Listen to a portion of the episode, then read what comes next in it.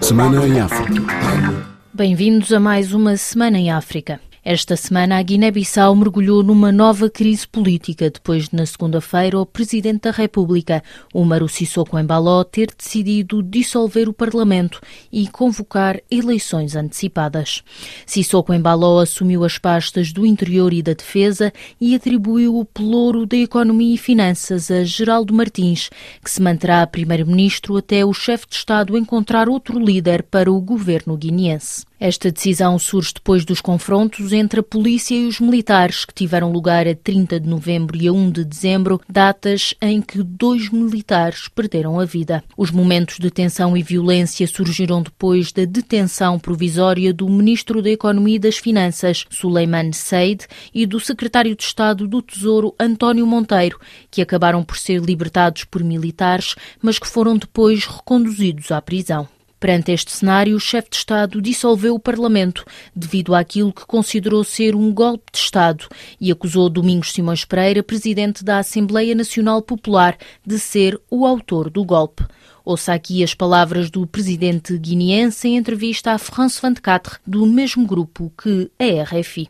O presidente da Assembleia a donné des o presidente da Assembleia deu instruções, quando eu me encontrava no Dubai, ao comandante da Guarda Nacional para soltar os presos das celas da Polícia Judiciária. Isto por forma a que a investigação não avançasse, porque toda a gente sabe que ele está envolvido nessa corrupção. Agora, deixou de haver ameaça, tudo está sob controlo. Atualmente, 75 pessoas encontram-se detidas. Foi uma tentativa de golpe de Estado e é a oposição que está por detrás disso, já que o Parlamento estar implicado, tomei a decisão de o dissolver.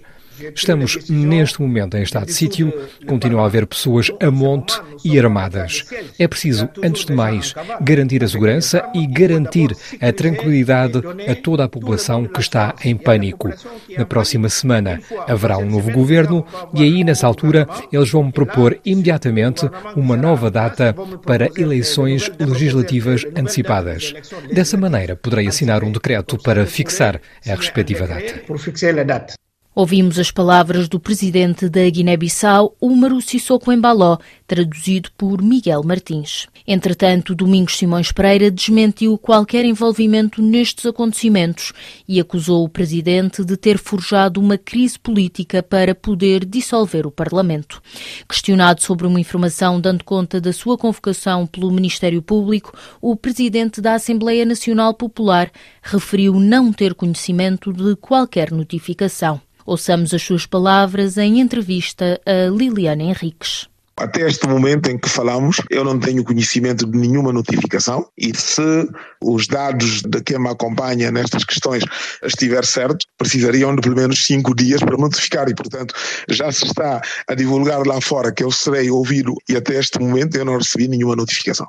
Na sua entrevista eh, à France 24, o presidente Umaru Sissoko Embalo acusa pessoalmente de estar por detrás dos acontecimentos da semana passada. O presidente estava fora do país quando tudo isto se produziu e, de acordo com a nossa Constituição, quem deve substituir nas suas ausências deve ser o presidente da Assembleia Nacional Popular. Havendo alguma situação de anormalidade, por que é que as instâncias que tiveram essa informação não se reportaram ao presidente da Assembleia. Reportaram-se diretamente ao presidente que estava fora e terá sido o presidente da República a ordenar que as forças instaladas no Palácio da República usassem da força para irem resgatar os dois membros do governo. O presidente Sissoko precisou de produzir essa situação de confronto militar para hoje estar a dizer que estamos em presença de uma grave crise que então justifica a dissolução do Parlamento. Tudo isto foi montado, foi orquestrado e está a ser executado pelo presidente Umar Sissoko Embalo. Ouvimos Domingos Simões Pereira, presidente da Assembleia Nacional Popular da Guiné-Bissau.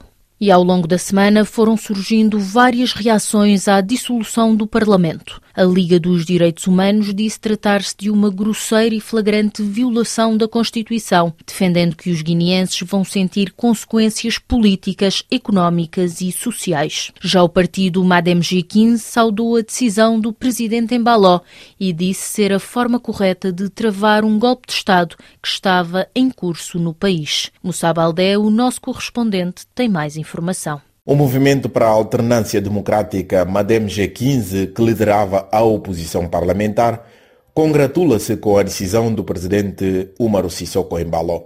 Diz o partido, cofundado por Embalo, que a decisão do presidente é uma forma de estancar a tentativa de golpe de Estado que a Guarda Nacional estava a engendrar e que foi prontamente estancada pelas forças republicanas. Uma DMG-15 que detinha 29 dos 102 deputados no Parlamento, agora dissolvido, exorta o Ministério Público a continuar com as investigações para um total esclarecimento dos contornos do golpe de Estado.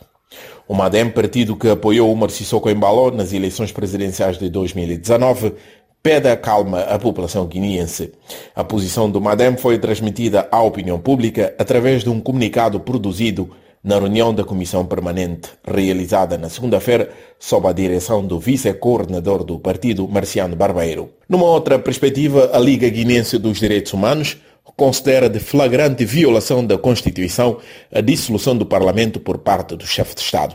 A Liga refere o número 1 do artigo 94 da Constituição da República da Guiné-Bissau, que refere que a Assembleia Nacional Popular não pode ser dissolvida nos 12 meses posteriores à eleição legislativas, no último semestre do mandato do Presidente da República ou durante a vigência do estado de sítio ou de emergência. A Liga Guinense dos Direitos Humanos sublinha a gravidade deste ato e as suas desastrosas consequências políticas, sociais e econômicas para o país, para condenar sem reservas o decreto presidencial que anuncia a suposta dissolução do Parlamento. Cabo Verde também já manifestou preocupação com a instabilidade política na Guiné-Bissau.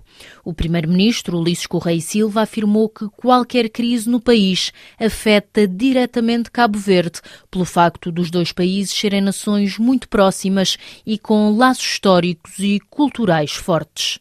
Odair Santos, o nosso correspondente, faz-nos o relato. O primeiro-ministro cabo-verdiano Ulisses Correia Silva disse que acompanha com grande preocupação a situação de instabilidade política na Guiné-Bissau e que já teve a oportunidade de falar com o presidente guineense Umaru Sissoko Embalo. Eu falei com, com o presidente da Guiné-Bissau em, em, Dubai e tivemos uma conversa sobre este assunto. A Guiné-Bissau, num país, é a nação ao qual Cabo Verde tem ligações muito estreitas, quando entra em domínios de instabilidade, é claro que atinge também Cabo Verde, porque nós somos muito próximos, temos relações eh, de história, eh, de cultura e somos irmãos. Por isso, aquilo que nós desejamos é que a situação se estabilize e que a normalidade constitucional democrática na Guiné-Bissau ganhe estruturas cada vez mais sólidas. Também o Presidente da República, José Maria Neves, disse que acompanha com atenção a situação na Guiné-Bissau, afirmando que é bom que não haja interferência indevida no processo político naquele país. Nós estamos a acompanhar a, a situação na Guiné-Bissau, que é uma situação ainda um pouco confusa, uma situação que é grave, mas também complexa. Atentamente